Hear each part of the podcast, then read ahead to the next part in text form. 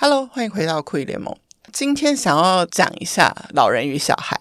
最近因为酷姨的爸爸搬回来跟我一起住，然后我们就有很多的 research 跟很多的观察。可能很多人也知道，就是其实老人跟小孩的需求比较相近，所以就在妹妹家的支持下，跟我们的沟通讨论下，诶，其实蛮多时候就把酷姨的爸爸跟双宝就合体一起吃饭啦，一起运动啦，一起去试钢琴。然后听说那一次他们还一起去吃了雪王冰淇淋。那为什么对于老人与小孩的这个话题特别有兴趣？就是自从跟爸爸同住之后，我就发现我的作息跟爸爸差很多。应该就是不正常的是我，就是回到接案生活之后，比较有可能是晚睡晚起。中午过后会出门去录音，录音完会要整合一些内容，所以会写东西，会找一个空间去写文案，可能又要再企划下一个礼拜的节目，所以又会去找一些资料。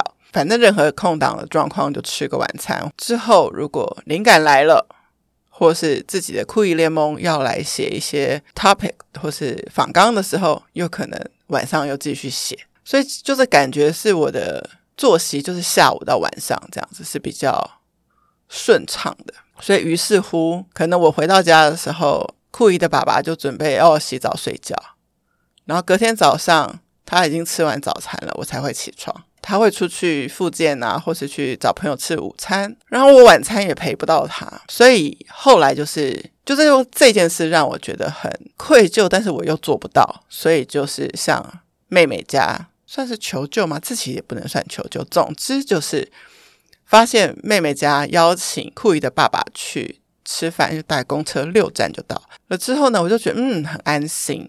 我也同时请教过一些朋友，其实他们的状况也是类似的。也有一对兄弟，哥哥是那种比我年纪还大的，也是自由工作者。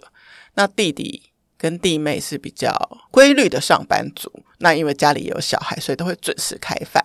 所以老妈妈呢，都是到那个弟弟家去吃饭，比较能够被正常的供餐。所以我就在想一件事，就是说我本来觉得妹妹家已经有双宝要照顾了，会不会增加负担呢？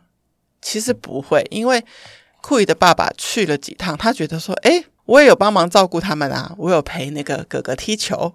哦，所以其实是增加了爷孙、外公跟孙子的互动时光，那又可以正常作息吃饭。然后我觉得最棒的是，我妹妹其实是会一个亲自做菜的人，而且她做的菜都会注重营养均衡。然后那天我爸爸回来的时候说，妹妹下午带他们去逛电钢琴的时候，就先问了每一个人说，每一个人可以许愿一道菜色。然后我爸就许愿了，要想吃鱼，那妹妹就做了鱼。我觉得真是太美妙的家庭了，这好像是我现在就是所不能及的。嗯，对，我也不知道该怎么解释，说我其实明明结婚了，但是我好像没有很过得很像一个家庭生活，有点我跟先生还是各自自己单身的时候的三餐的那种 setting，因为先生在北投工作，然后就可以跟。我的公公婆婆吃饭，那我自己就是在我录音或是我的工作所及之地呢的附近，我都是一个独立吃饭的状态。在礼拜一到礼拜五的时候，可能吧，可能可能觉得这样比较有效率，但我觉得这个也是有待讨论的地方，是不是？其实都可以多跟家人走动，像我感觉上个礼拜五，就是我跟先生跟先生姐姐，对，我也是叫她姐姐。虽然他比我年轻，一起去北投吃一个温体牛肉火锅的时候，我就是光跟姐姐聊天交流啊，我就觉得心里很暖。然后另外一天也是公公到南部吧，有一个任务，所以婆婆一个人落单，然后我跟先生就约他去士林吃炒羊肉。然后那天可以把一些心情跟婆婆说一说，也觉得很暖。酷姨想要讲的事情是，有时候我们自己把自己塑造的太，好像以为自己就是在公司是当主管，或者自己接案都可以独立完成事情，但其实自己内心还是需要那个支持系统的，对啊，所以就是多多陪伴家人，有时候不是你陪伴他们，是他们陪伴你。